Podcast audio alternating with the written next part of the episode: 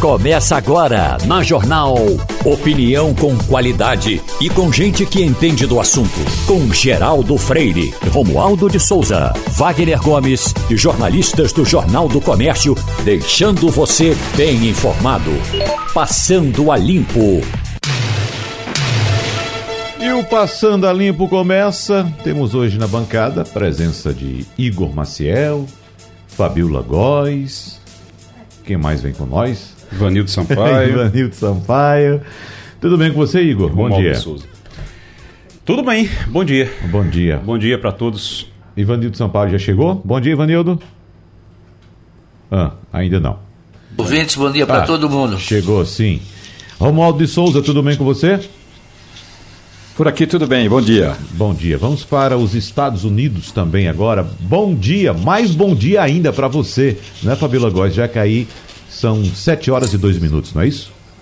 Bom, Fabíola não chegou aqui ainda não. Tá por aqui, cadê o som de Fabíola? Daqui a pouco a gente conecta a Fabíola. Estou vendo Fabíola, mas não estou ouvindo Fabíola Góes. Bom, daqui a pouco Fabíola chega, mas antes vamos conversar com uma pernambucana que tem muito a nos contar nesse momento.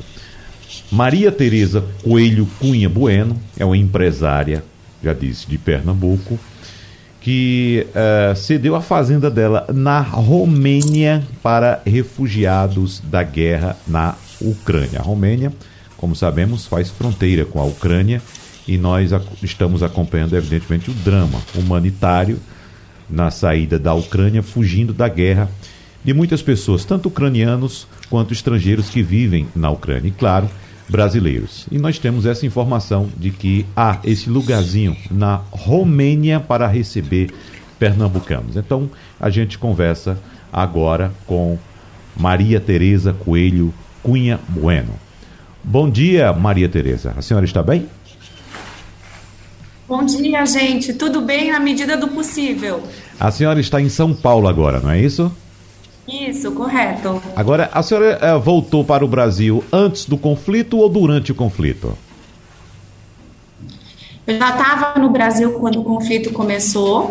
Meu marido chegou apenas alguns dias antes do conflito, mas ele também já estava aqui quando os ataques em Kiev começaram na quinta-feira passada. Certo, mas vocês já saíram de lá já temendo o, o início do conflito ou não teve nenhuma relação essa vinda para o Brasil? Não, eu vim para o Brasil porque meu pai ficou doente, teve Covid, e eu já estava aqui. E o meu marido, quando chegou, é, alguns dias antes do conflito começar, ele achava que não ia ter guerra. Então, assim, foi uma coisa que, apesar de estar sendo bem falada, as pessoas da nossa região achavam que não iam acontecer. E isso surpreendeu a gente bastante, porque, apesar de toda a conversa da guerra, todo mundo que chegou, chegou muito despreparado. Aham, certo. Traga para o nosso ouvinte, por favor, senhora Maria Tereza, qual o retrato, qual a imagem eh, que nós podemos ter da, da sua fazenda lá, desse ambiente e como está a recepção aos brasileiros? Então, é, eu casei com um alemão, em 2016 a gente se mudou para a Romênia. A gente mora na cidade de Siret, que faz fronteira com a Ucrânia. É, o perímetro da nossa fazenda é delimitar, é, a cerca da fazenda é, o, é a fronteira com a Ucrânia, então a gente está bem na fronteira. E na quinta-feira, quando começaram os ataques, as pessoas começaram a ligar e pedir ajuda, conhecidos, amigos, amigos de amigos, porque sabiam que a gente estava, que a gente tinha essa, que a gente mora nesse, né, nessa região, pedindo ajuda para atravessar a fronteira. Então, no começo a gente recebeu americanos, a gente recebeu ucranianos, depois vieram os holandeses. E aí eu comecei a ver que tinham muitos brasileiros na Ucrânia que estavam tentando sair. E para nós brasileiros, né, bem mais distante. No sábado à noite eu procurei a embaixadora do Brasil na Romênia, Maria Laura Rocha, e ofereci para Itamaraty a nossa casa para servir de apoio se eles precisassem na extração e repatriação desses brasileiros que ainda estão na Ucrânia. Uhum. Ah, e como é que está sendo essa recepção? Desculpa. Aí é, na segunda-feira a embaixadora, 24 horas depois, a embaixadora mandou um time e eles se instalaram no consulado, instalaram um posto consular avançado dentro da fazenda. Eles estão hospedados na minha casa e estão usando a estrutura do nosso escritório como consulado. Uhum. Então, a ideia da embaixadora, que eu acho que foi muito previdente do Itamaraty, foi de instalar um posto mais perto da fronteira, caso os brasileiros que estão hoje saindo pela Polônia e pela Moldova precisem achar uma rota alternativa de fuga. A gente tem recebido várias nacionalidades, é, a gente tem recebido chilenos, ontem chegou uma família com criança, hoje de manhã a embaixadora do Peru é, na Romênia me ligou para dizer que tinham alguns peruanos que iam sair pela nossa fronteira, se eles poderiam usar a nossa casa de apoio. Então a gente está tentando é, receber e, e, ajudar da melhor forma que a gente pode. Bom, e além deste que vos fala, nossa bancada aqui é formada pelos jornalistas Igor Maciel, Fabiola Góes, que está nos Estados Unidos, Ivanildo Sampaio, que está aqui no Recife, e Romualdo de Souza, que está em Brasília e conversa com a senhora agora. Pois não, Romualdo? Muito bom dia para a senhora. O Ministério das Relações Exteriores do Brasil acaba de passar um relatório eh, de todos esses eh, agentes brasileiros, esses diplomatas brasileiros que estão eh, ali na divisa e Primeiro, eu gostaria de me solidarizar com o trabalho que vocês estão fazendo ali na fronteira. E a outra questão é: Obrigada quem estava, parece que não é apenas o caso de vocês, porque também tem outros conhecidos, outros amigos que estão ali bem na fronteira é, da Romênia com a Ucrânia e que também não imaginavam que de fato é, esse conflito fosse tomar as proporções que está tomando. É, a senhora diria que houve pouca informação ou de fato a Rússia tinha uma ação tão coordenada, tão organizada e que até a Ucrânia e os vizinhos da Ucrânia não imaginavam que fosse dessa magnitude. Eu, pessoalmente, não acho que foi o caso de ter pouca informação, porque se falava muito de um ataque iminente.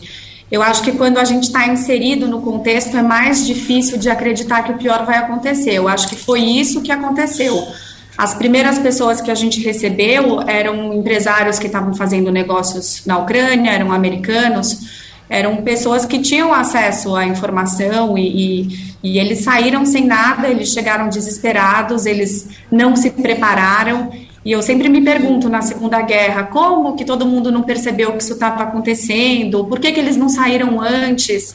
E aí acontece essa guerra na nossa região e é a mesma coisa que se repete. Inclusive, eu, meu marido, apesar de ouvir todos os relatos, as movimentações russas, tudo indicava que haveria uma guerra, mas a gente de maneira nenhuma esperava que ela fosse acontecer. Eu acho que não foi falta de informação, eu acho que quando você está inserido dentro do contexto é mais difícil de você enxergar com clareza e aceitar ou acreditar que uma, uma tragédia dessa realmente possa acontecer. Uhum.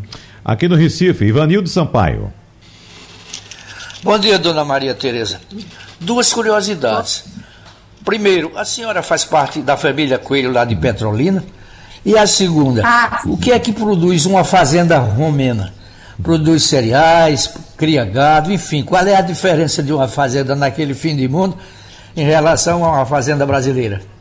Eu sou neta de Nilo Coelho, minha família é de sertanejos, é, de Petrolina, e eu tenho muito orgulho de falar que eu sou de Petrolina. A nossa fazenda na Romênia, ela produz soja, milho, trigo e canola. É, a gente só tem uma safra por causa do inverno, diferente de vocês que com a irrigação, o sertão irrigado, conseguem produzir diversas vezes por ano. A nossa produção é menor que a de vocês, mas é, a gente produz grãos. Igor Maciel. Uhum. Maria Tereza, uh, gente, muito bom dia para você. É, a, impressão que a gente tem, a gente fica aqui recebendo informações da Ucrânia, recebendo informações da Rússia, e aí cada um que conte uma história diferente sobre o que é a Ucrânia, mas principalmente sobre o que era a Ucrânia antes de tudo isso. Vocês estão ali na fronteira, não sei se você tem contato, vocês têm contato com muitos ucranianos, mas eh, como é o país, ou como era o país, antes de começar tudo isso? É, é, é aquilo que diz Putin ou é aquilo que diz Zelensky? É o que diz Zelensky. O meu marido morou na Ucrânia há muitos anos, antes de se mudar para a Romênia. O intuito dele era sempre montar uma fazenda na Ucrânia, mas existe uma restrição na compra e venda de terras. Então a gente foi para a Romênia, bem na fronteira, na esperança de que no futuro, quando esse moratório da terra é, deixasse de existir, que era uma coisa que se discutia muito, a gente pudesse é, entrar na Ucrânia. A Ucrânia é um grande produtor de grãos, a Ucrânia e a Rússia juntos no mundo, então é um país que tem uma produção muito importante, é um país sofrido por causa das, dos eventos do comunismo. As pessoas têm de, de produzir, de fazer, de trabalhar. A gente visitou algumas empresas na Ucrânia e a gente ficou bem impressionado com o trabalho deles, a tecnologia, e era um país para frente, era um país totalmente voltado para a Europa. Nunca tive a impressão de que a Ucrânia fosse mais russo do que a Romênia, por exemplo. E, inclusive, na nossa fazenda, nós temos muitos funcionários que são ucranianos, que vêm, iam e voltavam todos os dias, porque a gente está bem na fronteira. E do nosso lado da fronteira, na Romênia, existem vilarejos ucranianos onde as pessoas falam ucraniano, falam russo ainda, então, assim, nunca teve uma animosidade ou uhum. Vamos agora para os Estados Unidos, da capital Washington. Diga aí, Fabiola Góes. Bom dia, Wagner. Bom dia, Maria Tereza, colegas de bancada. Eu tenho duas perguntas para Maria Tereza. Uma delas é para saber como foi o comportamento da mídia na Ucrânia e a disseminação de informações nas redes sociais sobre essa agressão russa, essa interferência russa no, na Ucrânia, para saber como é que se comportou e também saber como é que a população está reagindo, né? Esse presidente, o Zelensky, que era um comediante, agora ele está tendo que lidar, né, com grandes potências e lidar com uma guerra dessa proporção. É, desculpa, Fabiola, eu não ouvi a primeira parte da sua pergunta. A primeira pergunta é em relação à mídia, ao comportamento da mídia, porque vocês ficaram sem é, entender o que estava acontecendo, não caiu a ficha né, da população de que haveria uma iminência de uma guerra. Eu estou aqui nos Estados Unidos, o Biden alertava, era todo dia, tem, sempre tinha um boletim diário informando da iminência dessa, desse ataque russo. E eu queria saber como é que a mídia lá se comportou e também se teve é, relação, muita relação de disseminação de fake news nas redes sociais. Eu já estava aqui quando tudo isso começou. A minha impressão e o que eu tenho ouvido das pessoas que estavam lá é que realmente se falava que podia ter uma guerra, mas você estando no seu dia a dia, indo para o trabalho, estava tudo normal, as pessoas iam para o trabalho, voltavam, ninguém acreditava. Eu acho que é uma coisa de incredulidade mais do que falta de informação ou fake news. Eu acho que o problema era estava todo mundo muito no seu dia a dia, na sua rotina, e era difícil você imaginar que uma coisa como essa ia acontecer. E isso foi uma coisa que me impressionou demais, porque a gente fala sobre a Segunda Guerra e fala muito sobre isso, como as pessoas não viram os sinais, e quando você está, a minha impressão agora é que realmente quando você está inserido dentro desse contexto, na sua rotina, com o filho, com o trabalho, com, enfim, é muito difícil você acreditar que uma coisa dessas realmente possa acontecer. Então, eu acho que isso, isso me impressionou demais. E a outra coisa que me impressionou muito foi a questão da solidariedade. Assim, a, a informação, as, as, as, redes sociais têm servido como grande disseminador de informação é, no sentido de organização. Então, na, na nossa fronteira, tem uma fila do lado ucraniano tem uma fila quilométrica de pessoas tentando sair da Ucrânia. E do lado da Romênia tem uma fila igualmente grande de pessoas se juntando para receber esses refugiados. E nós, numa zona rural, numa zona que é, que é bem pobre, e vê gente dando água, você vê gente levando uma maçã, você vê gente oferecendo para hospedar essas pessoas em casa. Elas chegam assim exaustas, elas chegam em situação de desespero, mas ninguém, ninguém na minha fronteira fica desamparado. As igrejas se mobilizaram, estão recebendo refugiados, as escolas foram evacuadas, estão recebendo refugiados, e eu vejo que através da mídia social, do Twitter, do Instagram, as pessoas conseguem se comunicar entre elas com uma grande agilidade. Então, às vezes, um, uma pessoa que está lá me liga e fala: Olha, eu vi que tem uma mãe com um bebezinho que está tentando atravessar, será que você consegue ajudar? E isso tudo graças a essa. a internet, ao Twitter, ao Instagram, ao Facebook, que tem sido um agente facilitador nessa, nesse momento. Igor Maciel ainda tem uma dúvida, né? Ok, a segunda é, pergunta é em relação ah, à imagem do presidente ucraniano Zelensky antes e depois dessa invasão russa. Você tem algum comentário em relação a isso? Porque ele era um comediante, agora está tendo que lidar com um problema dessa proporção. Você acha que a população, nesse momento, como é que está lidando com isso? Eu acho que ele tem sido um herói nacional, assim, ele tem sido firme, ele ele está lá, ele eu acho que ele tem sido espetacular, assim, o que as pessoas achavam dele antes de, desses eventos, eu não sei, achavam que ele era um comediante que virou político, mas agora ele ele está surpreendendo todo mundo pela força, pela firmeza e assim eu só só tenho rezado muito por ele e, e imensa gratidão pelo trabalho dele, da mulher dele, dos que estão lá, porque merece realmente ser aplaudido. Igor. Maria Tereza, eh, a gente tem é, informação de que nas últimas negociações entre Rússia e Ucrânia, eles decidiram que vão abrir corredores de corredores para fuga de, de, de ucranianos, para que os ucranianos possam sair é, da zona de conflito, da zona de guerra. Vocês estão esperando, já estão contando com isso já? Estão esperando já receber mais pessoas a partir de agora na fazenda? A gente espera que a gente possa receber bastante gente, que as pessoas consigam atravessar na nossa fronteira em segurança. Até agora, os números, assim, é, a gente está conseguindo acomodar todo mundo que tem chegado até nós, e dependendo da duração do conflito e como, como aumente, a gente está fazendo planos na fazenda para conseguir acomodar mais gente com alojamento temporário, e a gente está conversando com outras é, instituições, como a Ordem de Malta, para poder montar uma estrutura maior para receber mais gente. Foram quantas pessoas? mais gente se for preciso, né? Foram quantas pessoas que vocês receberam até agora? A gente recebeu bastante, a gente deve ter recebido já umas 60 pessoas, eu acho. Uhum, muito bem. Maria Tereza Coelho Cunha Bueno, pelo seu sobrenome é, de batismo, nosso colega Fernando Castilho está perguntando aqui se você confirma que é filha do ex-deputado Cunha Bueno. E uma curiosidade minha também, uh, uh, uh, o seu nome uh, de casada aparece aqui com Maria Teresa von Nesselrode Richenstein. Com um nome tão grande assim, ainda chegando um nome alemão, um sobrenome alemão tão grande, como é que ficou o seu nome? E outra coisa, para a gente encerrar, a senhora está falando agora também para Petrolina, que tem a Rádio Jornal Petrolina, lá ouvindo a gente agora uh, em cadeia com a Rádio Jornal Recife. É, eu sou filha do ex-deputado Antônio Henrique Cunha Bueno. Uhum que tem ajudado a gente como ele pode. É, meu nome de casada é um nome bem longo, em alemão mesmo, bem difícil. E eu queria dar bom dia para a Petrolina, Petrolina do meu coração, é, falar da solidariedade que eu tenho recebido de tantos pernambucanos que têm ligado, perguntado como podem ajudar.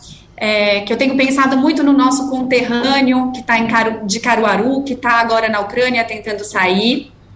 Everton, e eu espero que ele consiga sair em segurança e, e rápido e dizer que todo esse trabalho e todo esse trabalho que tem acontecido na fazenda, o fato da fazenda ter virado um posto consular e estar tá recebendo gente, tudo isso é graças à mobilização do Itamaraty, a embaixadora Maria Laura Rocha, a toda a equipe do consulado que, que se instalou lá, que tem traba trabalhado dia e noite para tirar essas pessoas em segurança dos nossos colaboradores, que também estão super engajados em ajudar os brasileiros, os chilenos, os peruanos e todos que estão passando por lá.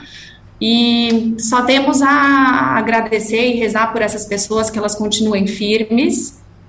E eu queria mandar lembranças também para a Neia da Rádio Grande Rio. Ótimo, muito bem. Obrigado então pela sua participação aqui, sua colaboração com os ouvintes da Rádio Jornal. Nós conversamos com Maria Tereza Coelho Cunha Bueno, é uma petrolinense que tem uma fazenda na Romênia que está fazendo esse ato humanitário de receber não só brasileiros, mas quem está querendo fugir da Ucrânia e da guerra nesse instante. Um abraço para a senhora, muito obrigado e até a próxima oportunidade. Obrigada e saudações para o nosso querido João Carlos. Parabéns pelo trabalho de vocês. João Carlos faz Mendonça, desculpa. E parabéns pelo trabalho de vocês. É, espero que não se prolongue muito essa cobertura da guerra e que logo todos os pernambucanos estejam de volta em casa em segurança. Sem dúvida. Um abraço para a senhora também. Indo direto para os Estados Unidos, porque o governo do presidente norte-americano, Joe Biden, pediu ao Congresso 32 bilhões de dólares em recursos adicionais para reforçar a resposta do país à Covid e também para ajudar a Ucrânia. Agora, no que diz respeito à Covid, Fabíola, o que nos chamou a atenção muito aqui, naquele discurso uh, de Estado, como é que chama? Uh, discurso do Estado de União, da União. O, da, da, União de Estado, não é Estado. isso? Do Estado da União, melhor dizendo, do Estado da União. A gente não, pelo menos eu não vi ninguém naquele ambiente ali do Congresso de máscara. Então, já está abolido o uso de máscara aí nos Estados Unidos? Olha, não está totalmente abolido o uso de máscara, não. Eu vejo diferentes regiões. Eu, por exemplo, eu estava nesse final de semana, no final de semana e, e esse período né, de recesso do carnaval, na Califórnia. E eu está totalmente abolido o uso de máscara. Em ambientes fechados, em restaurantes, na rua, ninguém anda mais com máscara, como se fosse vida normal mesmo pré-pandemia. Já que em Washington, eu vejo em alguns locais fechados, eles ainda exigem o uso de máscaras. Agora, ali naquele ambiente da, do Congresso, eu acredito que eles já tenham liberado, porque realmente não tinha ninguém de máscara, mas eles estão fazendo testes, eles fazem um tipo de, de, outro, de outro tipo de controle que, ah, em geral, o, o restante da população não faz. Não tenho certeza se estavam todos testados, mas cada vez mais a Covid aqui está arrefecendo, tá, os números estão caindo, o número de mortos, e a tendência mesmo, há uma grande pressão dos governadores, também democratas, para abolir o uso de máscaras e vida normal mais uma vez, né? Agora, esse pacote de Biden, né, de 32 bilhões de dólares, 10 deles vai ser diretamente para ajuda militar né, para a Ucrânia. E deve ser incluído dentro de um projeto de lei mais amplo ainda. E o Biden está, nesse momento, numa popularidade baixa, lembrando, né, em janeiro estava mais ou menos com 43% de aprovação. E agora, ele, depois que ele faz esse discurso, depois da condição que ele tem apresentado aqui nos Estados Unidos, aqueles alertas todos de que iria haver uma invasão da Rússia, o Biden ele tem, a popularidade dele está melhorando. Não saiu ainda nenhuma pesquisa, mas nesse discurso né, do Estado da União, ele foi aplaudido, inclusive, por republicanos, e isso pode mudar um pouco esse cenário que existe em relação a ele. Agora, é uma ajuda humanitária que não foi vista, por exemplo, com os, com, para os afegãos, né? que vieram para cá fugindo da guerra, da invasão, né, com os talibãs, da tomada do poder também da Síria. Então, é um tratamento que está sendo diferente com os ucranianos. São mais ou menos 30 mil ucranianos que vivem aqui na, nos Estados Unidos e mais eles deverão re receber refugiados. O Biden já disse que vão receber refugiados e há essa destinação orçamentária, um valor expressivo para poder receber e legalizar a situação desses ucranianos. É, uma, é um estado de emergência, se vamos dizer assim, para eles, um status diferenciado em que eles durante 18 meses terão esse tipo de abrigo, conseguirão o visto para trabalho e, e é, esse foi um anúncio bem bem recente agora do Biden. Fabiola, uh, nesse, é, nessa busca de, por popularidade de Biden, é, ele vai ficar, a tendência é ele ficar só na ajuda humanitária ou para poder escalar essa popularidade, para poder melhorar os índices dele, ele pode realmente entrar numa guerra quente com ao lado da Ucrânia contra a Rússia. Me deixa só me associar à tua pergunta uhum. também, Igor, para aproveitar e a gente economizar tempo aqui, porque a gente sabe que todo presidente americano precisa de uma guerra para chamar de sua e para aumentar é, a popularidade. Por isso que eu estou perguntando. Houve aquele problema lá no Afeganistão uhum. e, e o que é que se aponta pergunta por aí, Fabíola, se de fato agora a posição adotada pelo presidente Biden pode reverter aquela queda da aprovação dele nas pesquisas. Olha, pode melhorar sim. Agora a gente tem que lembrar que o problema nos Estados Unidos são né, a inflação né, que está no índice altíssimo, os preços estão muito altos. Ah, o Biden está sendo criticado por essa condição, então ainda está muito colado aquelas imagens também do Afeganistão. Não acredito que vai ter uma mudança repentina, brusca, por causa desses fatores. Mas sim, o Biden ele vai se aproveitar desse momento.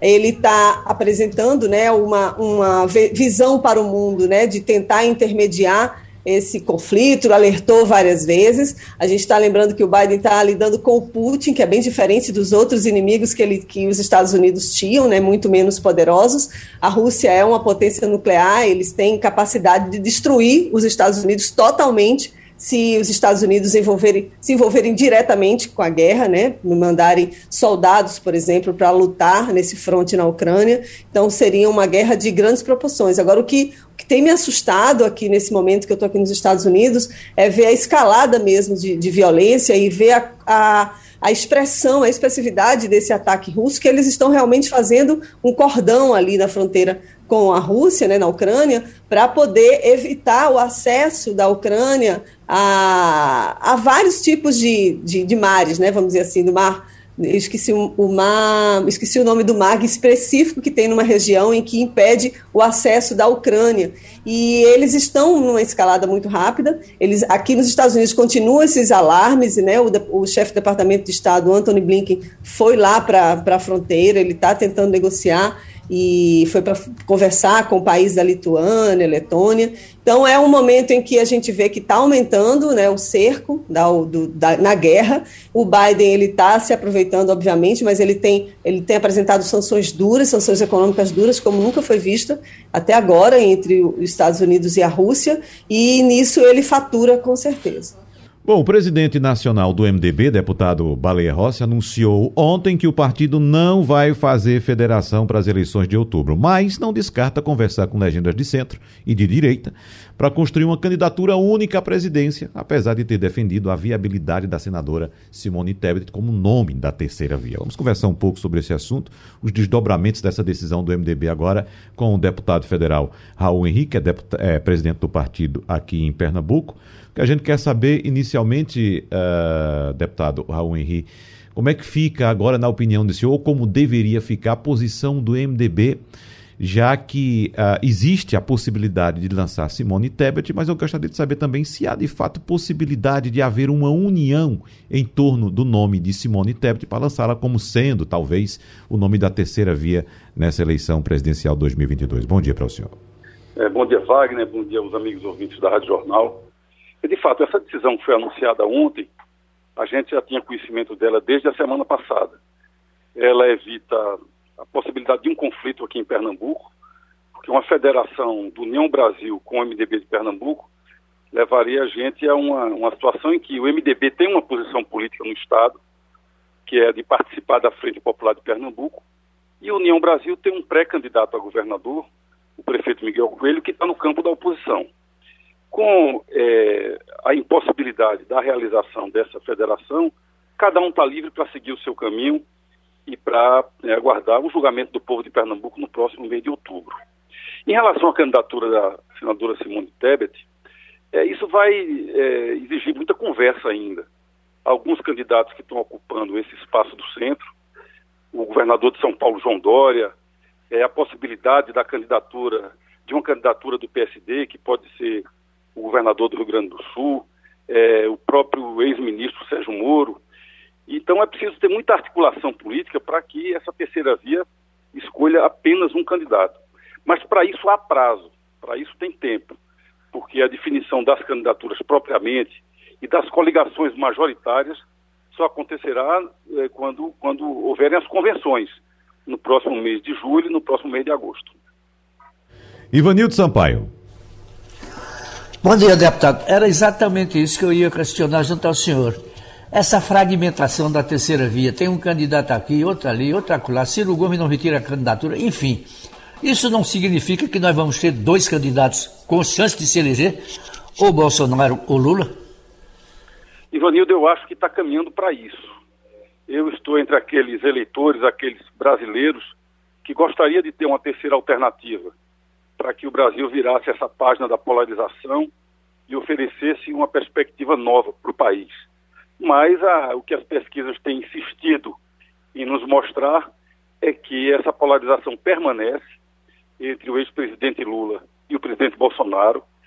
As pesquisas indicam, inclusive, uma leve recuperação do presidente Bolsonaro nesse momento.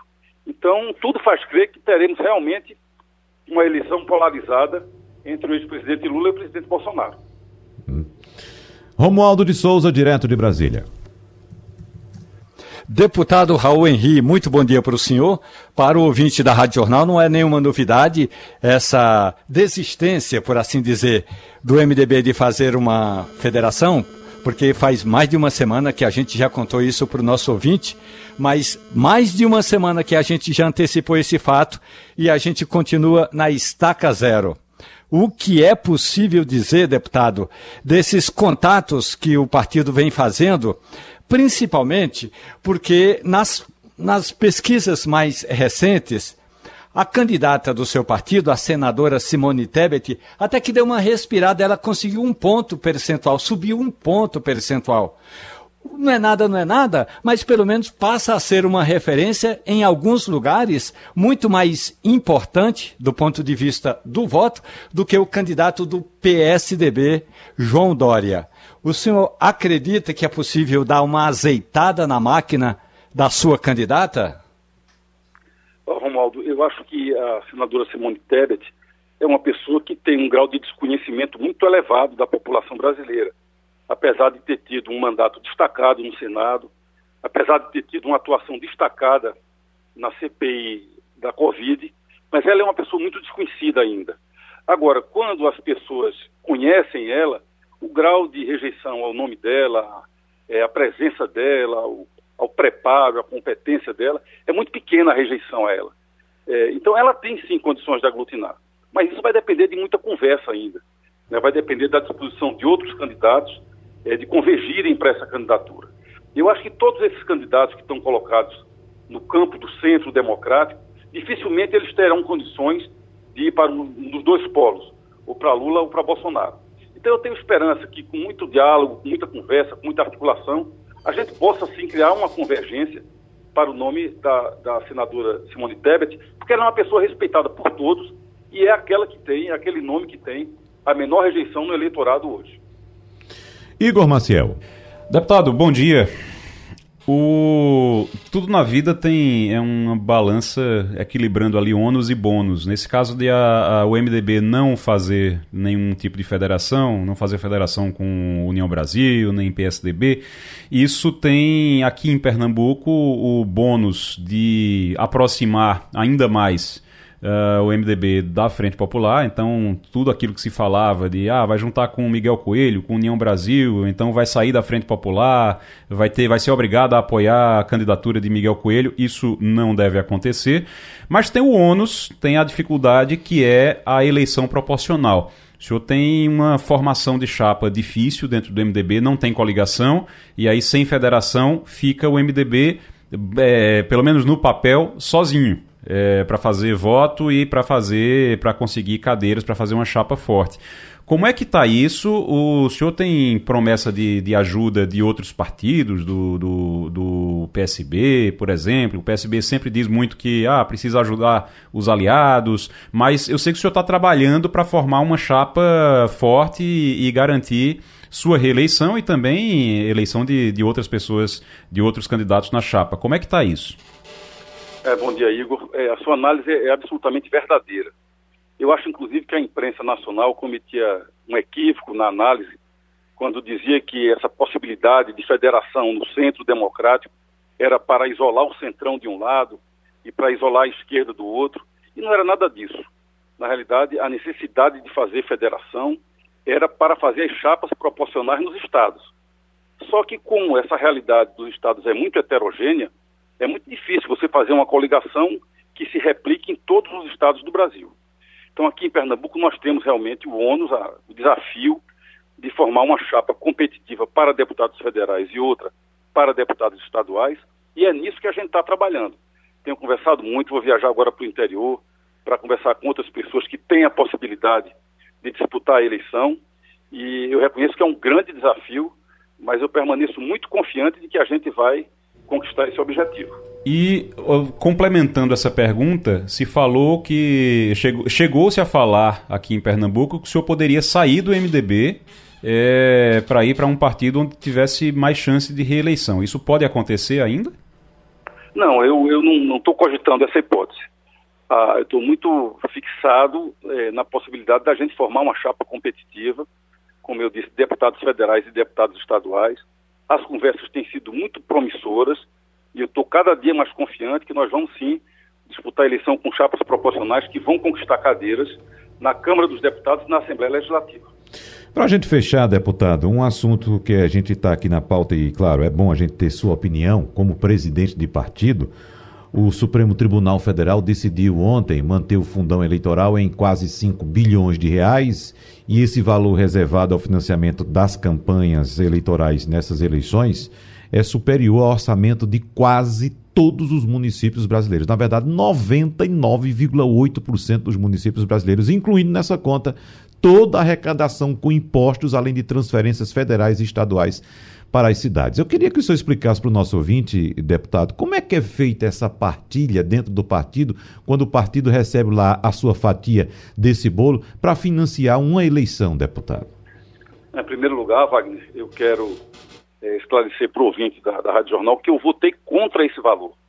Aliás, eu fui o único deputado da bancada do meu partido é, que se pronunciou na reunião da bancada contra esse valor e que votou contra esse valor na votação do orçamento da União. Agora, isso não quer dizer que seja contra a financiamento público. Eu acho que a experiência do financiamento privado de eleições, é, nas últimas eleições em que o, o financiamento ainda foi privado, foram experiências muito ruins para o país. Tanto que quem proibiu o financiamento privado de campanhas foi o Supremo Tribunal Federal. Dito isso, é, em relação ao critério de distribuição, no caso do MDB, tem um valor fixo para os deputados de mandato, senadores de mandato, e tem um outro valor que é distribuído com os estados, a partir do critério de distribuição do fundo partidário, para que o, cada diretório estadual possa compor e financiar tanto suas candidaturas majoritárias, onde elas acontecerem, como também o restante das chapas de deputados federais e de deputados estaduais. Eu acho que esse é o critério é, que basicamente vai ser utilizado por todos os partidos. Uhum.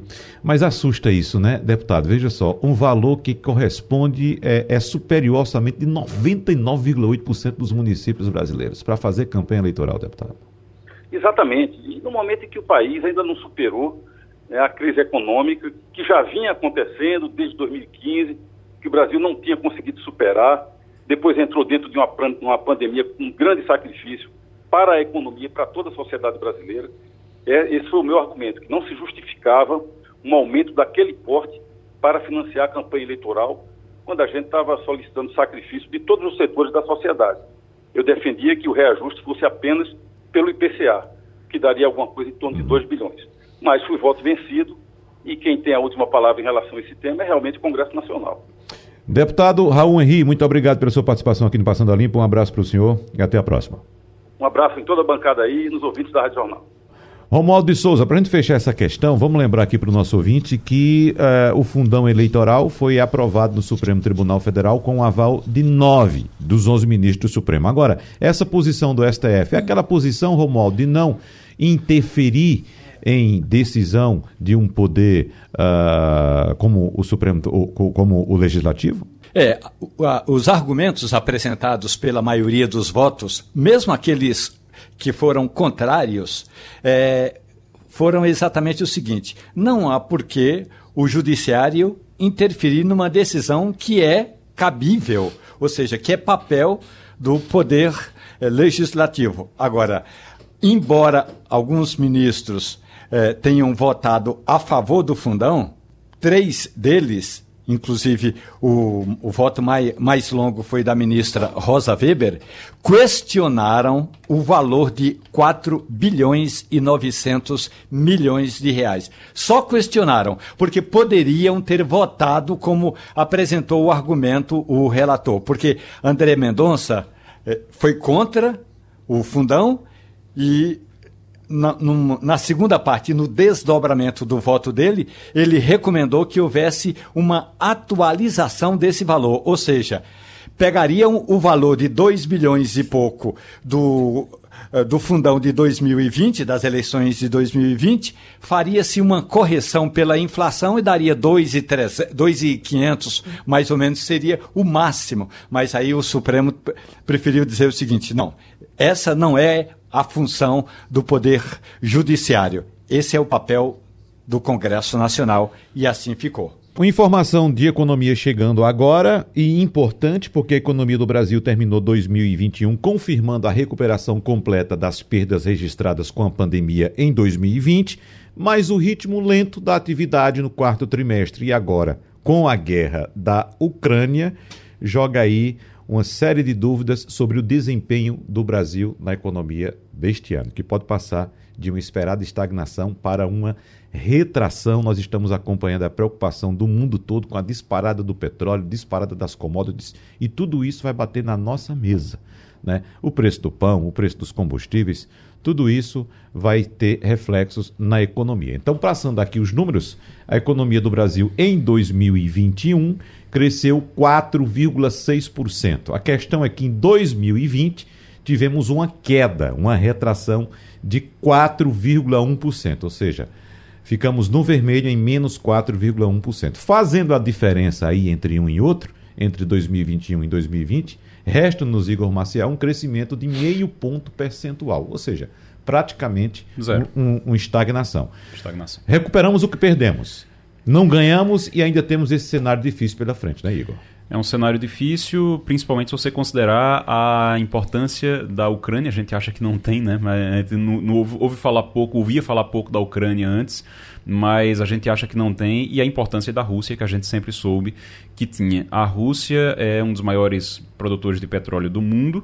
Então, como vai ter essa a, possibilidade de sanções, na verdade já estão tendo sanções contra a Rússia, você tem a possibilidade também de a Rússia revidar, e a Rússia revidando, ela atrapalha o, o, o preço do barril do petróleo pode subir muito, já está subindo, já passou de 100 dólares e, e, deve subir mais. Tem gente prevendo que pode chegar a 120 dólares, então é algo realmente muito alto você tem a Ucrânia, que todo mundo diz, ah, não tem. A Ucrânia é, é, o terceiro maior da Europa, contando com a Rússia, aí pegando a Europa do leste também, mas contando com a Rússia, é o terceiro maior produtor de trigo da Europa. Uhum. Então, perde para a Rússia e para a França. Então, você tem França, Rússia e a Ucrânia. Então, é uma preocupação também, porque isso acaba pressionando o, o pão o, o preço do pão. Você tem, por exemplo, tem gente dizendo, ah, mas a gente não compra da Ucrânia o trigo. É verdade, mas aí quem compra da Ucrânia vai procurar comprar da Argentina, que é a quem a gente compra. E aí a Argentina vai subir o preço pra, pra gente, uhum. entendeu? Para todos, então, né? Para todos, vai subir ah. o preço para todo mundo. Então é algo que realmente a gente precisa ficar atento porque vai pressionar, vai pressionar a inflação é, na mesa, como você disse, e vai pressionar também os serviços porque você tem, você depende de combustível para tudo, então deve ter um aumento da gasolina, vai sacrificar ainda mais quem trabalha, por exemplo, com aplicativo, quem trabalha com táxi, é, com transporte de, de, pessoas, vai complicar também se a gente tiver um aumento aí do petróleo. A gente, a gente pensa que não, mas uma guerra que está acontecendo lá do outro lado do mundo mexe com a vida do cidadão que faz Uber aqui no Recife. Exatamente. O Ivanildo Sampaio, eu queria saber qual foi o nível de preocupação que você ficou ontem à noite com aquela informação quando foi divulgada de que a maior usina atômica, de energia atômica da, da Europa estava em chamas. Eu estava acompanhando agora cedo, Ivanildo, uma entrevista coletiva do diretor da Agência Internacional de Energia Atômica, Rafael Grossi, que disse que a situação da usina nuclear de Zaporizhia que, como já disse, é a maior da Europa, continua extremamente tensa e desafiadora. E, segundo ele, duas pessoas que cuidavam da segurança ficaram feridas durante os ataques na noite de quinta-feira. Eu faço essa colocação para você, Ivanildo, porque você acompanhou muito drama que o mundo passou naquele episódio de, uh, da, da outra usina. Chernobyl. Chernobyl, né, Ivanildo Sampaio? Foi a primeira coisa que me veio à mente. Uhum. Lembrei de Chernobyl e toda a área onde aconteceu o desastre daquela usina permanece isolada. Há um risco de que até o ano 2060, 2070, ainda haja sinais de radiação. Uhum. Então você veja só, a Rússia bombardeou a maior usina da Ucrânia. A gente não sabe o que é que aconteceu lá dentro, né? Se está vazando algum gás, sei lá, material radioativo. Então é uma, é uma preocupação não só para os vizinhos da Ucrânia, mas para o resto da Europa. É, é, é, é aquela coisa, nós temos o um mundo globalizado, o espirro que você dá é, na Austrália, ele repercute é, no Amazonas, não há mais ninguém isolado no mundo e isso é muito preocupante. É, é, a informação que a gente tem, inclusive é, do, do, diretor da, da agência internacional, é que a situação desse aspecto nuclear está controlada. Né? O, o, ataque foi num, num, prédio de treinamento, um alojamento que fica próximo, uhum. ele fica dentro da área da usina, mas não foi nos reatores, não. É, e, e é claro, é de se pensar uh, Romualdo de Souza, que nenhuma das partes vai querer mexer nesse vespeiro aí agora, né? Até porque uh, o prejuízo é para todo mundo. Agora, em Brasília, a gente está acompanhando que o, o, representante do escritório ucraniano está sempre dando entrevista coletiva, Romualdo de Souza, Anatoly Tkach, né? E existe previsão para ele falar hoje sobre esse assunto? Ele vai falar hoje. Aliás, o, o, representante da Ucrânia no Brasil é sempre muito solícito para conversar com a imprensa. Agora, Wagner, tem uma questão que eu gostaria de retomar, se me permite, ainda falando sobre o PIB, que é a soma das riquezas produzidas pelo país. O Brasil vive, de fato, uma gangorra, porque teve a, a, a, a fase áurea dos anos de 2010 mas, em compensação, no governo da presidente Dilma Rousseff, nós tivemos um PIB negativo, ou seja, nós tivemos lá embaixo de novo.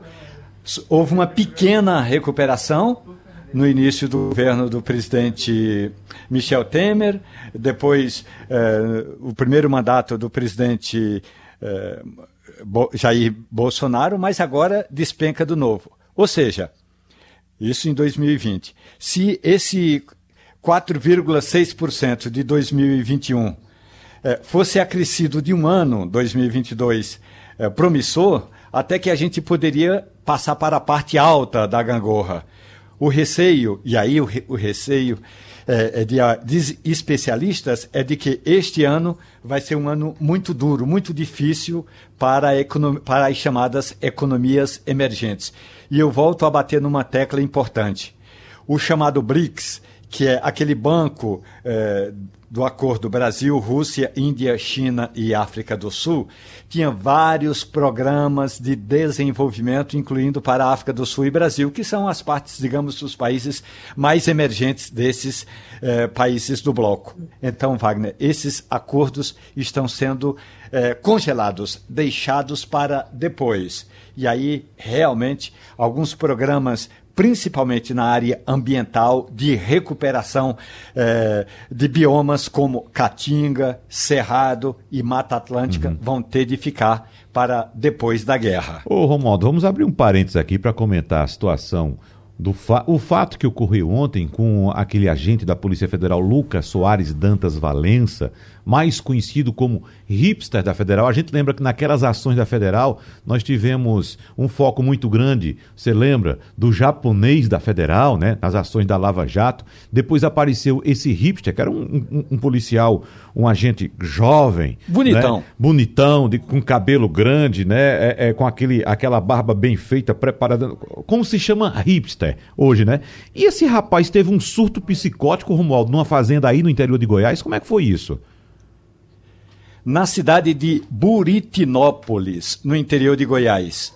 Eu falei ontem, Wagner, eh, com um dos advogados de Lucas Valença, e ele me disse que Lucas Valença tinha entregue à Polícia Federal atestados porque ele estava tratando eh, de um problema de bipolaridade. Ou seja, ele sofria de algum, uh, de algum problema nessa, nesse campo aí mental e estava em processo de tratamento. Essa é a questão toda. Agora, com relação ao que aconteceu lá no interior de Goiás.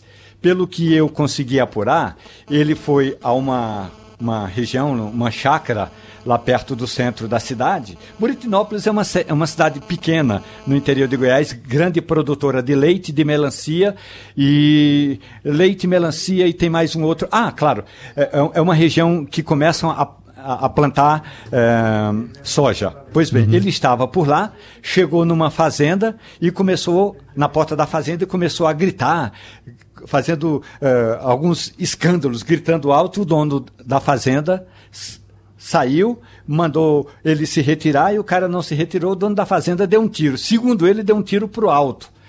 não foi tão pro alto porque atingiu, acabou atingindo o policial federal Lucas, que morreu lá na cidade de Buritinópolis. É, um tiro pro alto e acertou o peito do, do, do policial. Estranho isso, né? Ele disse que estava no escuro, que não acendeu a luz, é, que não havia luz no, no quintal de, de, casa, atirou para se defender. O, o, o fato é que o fazendeiro foi preso, preso em flagrante, enquanto Lucas era socorrido, enquanto o policial é, é, federal era socorrido, mas uh, o, o, autor do crime foi preso em flagrante e principalmente porque a arma era irregular. Uhum. É, que tristeza, né, rapaz? A pessoa, né, Igor Maciel, numa situação dessa, com uma doença, ele estava é. doente, né, tratando de uma depressão, tem esse surto. Ele era formado, veja só, formado em, em engenharia elétrica pela Federal de Goiás, ingressou na Polícia Federal em 2013, jovem, como já disse, 36 anos, que coisa triste, né? É muito difícil você falar, é, que você não, sem saber como é que foram as circunstâncias Isso. ali do momento, mas uhum. é complicado. Ele, se ele tinha, ele estava afastado do trabalho para se tratar desse problema, não sei como é que estava acompanhamento em relação a ele, uhum. é, família, tudo. É, é, é. difícil você julgar sem saber a, a por... quais eram as circunstâncias, né? Uhum. A Polícia um Federal em Goiás né? informou que ele vinha recebendo tratamento, que ele vinha recebendo acompanhamento e é, apenas ele ia à cidade, ele ia a Goiânia, fazia o tratamento e voltava para o interior Buritinópolis. O Romualdo, ele estava armado quando entrou nessa fazenda? Não consta. No boletim não consta que ele estivesse armado, não. No, no boletim. Aliás, o advogado diz que não, mas no boletim é, que foi é, é, lavrado pela Polícia Civil de Buritinópolis, não consta que ele estivesse é, armado, não. Dica aí, Ivanildo.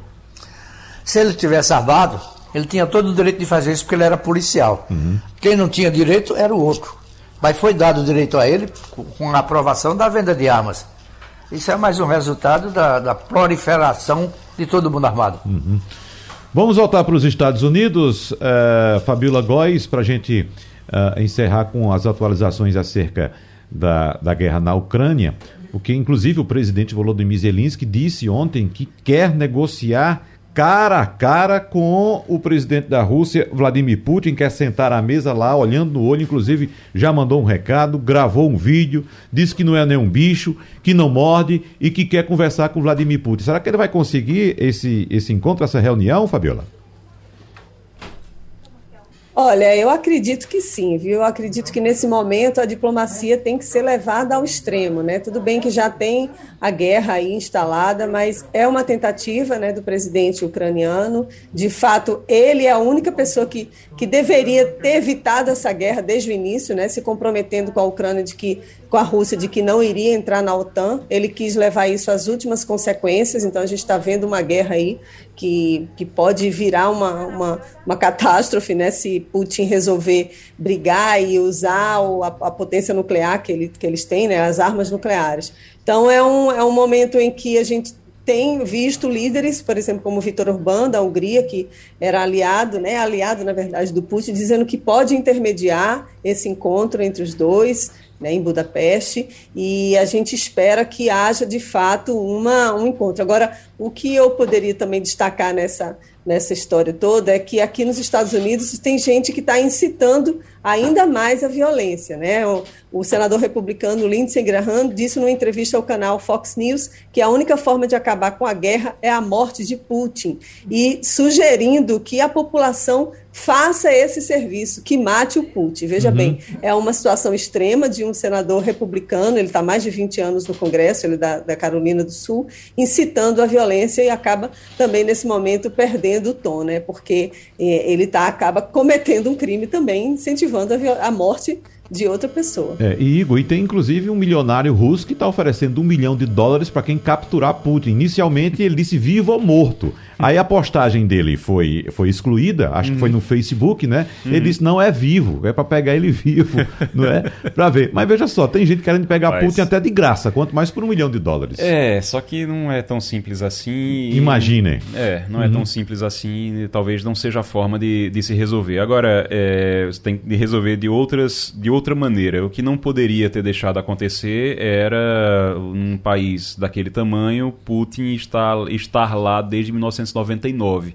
Eu acho interessante porque esses mesmos milionários russos, os oligarcas russos, que até Castilho está citando agora na coluna dele aqui, falando dos iates desses, desses magnatas, desses oligarcas russos, é, eles enriqueceram muito nesses 22, 23 anos de Putin no poder. E agora estão vendo que a, a coisa está apertando no bolso deles, agora começou essa campanha aí para é, ir atrás de Putin. Talvez não seja essa a forma realmente de resolver, mas vamos ver o que, é que acontece. Agora, é, eu queria perguntar a Fabiola o, o, como é que está a, a, relação com a, a, a, guerra de Trump? Trump está na mídia, Trump está dando entrevista, Trump está aproveitando, está surfando essa onda, ou ficou mais quietinho depois que ele falou umas bobagens no início, foi criticado, e aí ficou quietinho ou não, ou, ou continua? Ele está quietinho por enquanto, mas obviamente que a fala dele, né, dizendo que o Putin estava fazendo um grande trabalho, pega muito mal, né? Nesse momento em que está o mundo inteiro, fora poucos países ali que se não, não se metem e não querem é, decidir um lado ou outro, mas a grande maioria dos países eles estão contra o, a Rússia, né, e contra o Putin e o Trump aqui, apesar de dele não, ele tá quieto agora nesse momento, a popularidade dele não vai ficar muito abalada porque tem, tem gente que apoia mesmo, né? Eles eles não querem nem saber o que, que a grande mídia está falando e segue o que o Putin, que o, o Putin e também o que o Trump fala. Então é um momento agora em que a gente está observando o crescimento né, da melhora né, da imagem do Biden e o Trump ele está neutro, vamos dizer assim. Agora ele não tem falado muito. Mas, obviamente, que é uma guerra sem noção, né, sem precedentes, e o Trump acabou apoiando um líder como, como o Putin, de uma forma muito negativa. Ô, Vamos ver como é que isso vai se desenrolar. Ô, Ivanildo, a primeira lição do caderno de tarefas do, do pretenso ditador tem lá a primeira medida: eliminar os opositores. Mas isso é, que eles cumprem à risca, Ivanildo Sampaio, não, não o exime de conviver com traidores. A segunda né? é a imprensa, tá? É, segunda a imprensa, né? Primeiro os opositores, depois a imprensa livre, cultura como um todo, mas nunca nenhum ditador ficou livre de traidor, né, Ivanildo? Vocês estão esquecendo que Trump ainda tem uns 20 anos de mandato pela frente, né? Putin, né? vai morrer muita gente e Putin vai continuar na cadeira. Uhum. A não ser que o, o, os generais que já derrubaram tantos ditadores na época da União Soviética, resolva agir, o que eu não acho fácil, porque ele cobriu de benesses as tropas militares e fez o que todo ditador faz. É. Se cobriu com quem tem arma. Romualdo, Romualdo de Souza, para a gente fechar de Brasília, informação importante que pesa no nosso bolso, claro, essa questão dos combustíveis, e o ministro Bento Albuquerque, de Minas Energia, disse ontem que apoia a liberação de reservas de petróleo por grandes produtores e consumidores mundiais de produto, depois dessa invasão, claro, e voltou a defender a votação do projeto de lei em tramitação do Senado que trata da mudança da cobrança do ICMS de novo, Romualdo de Souza. Ou seja, o governo está aproveitando a questão é. dos fertilizantes para liberar a, a, a, exploração de terras indígenas e agora volta a falar em cobrança de ICMS, aproveitando o embalo da crise do petróleo, Romualdo. É, esse projeto está em tramitação no Senado Federal, já foi e já voltou três vezes, e não há entendimento, não há consenso, porque os senadores que representam os estados, eles têm interesses que são os seguintes: não vão deixar os governos estaduais desamparados, ou seja, com menos ICMS. Esse é, é que é o grande problema. Agora, Se o ministro de Minas e Energia diz, olha, é importante modificar a carga tributária que incide sobre a formação do preço do petróleo, é importante discutir isso. Mas também é importante discutir o tal do lastro, do colchão, um dinheiro para amortecer esses impactos, porque, segundo o sindicato dos postos de combustíveis, pelo menos aqui no Distrito Federal, aqui em Brasília, a partir já possivelmente da próxima semana, a gasolina vai, vai subir um real, um real por litro. Ou seja, se realmente se confirmarem essas estimativas do sindicato, não tem colchão que dê jeito, Wagner. Não tem colchão que dê jeito. Romualdo de Souza, Ivanildo Sampaio, Igor Maciel, Fabiola Góes, obrigado a todos vocês, bom fim de semana e o Passando a Limpo para por aqui. A Rádio Jornal apresentou opinião com qualidade e com gente que entende do assunto. Passando a Limpo.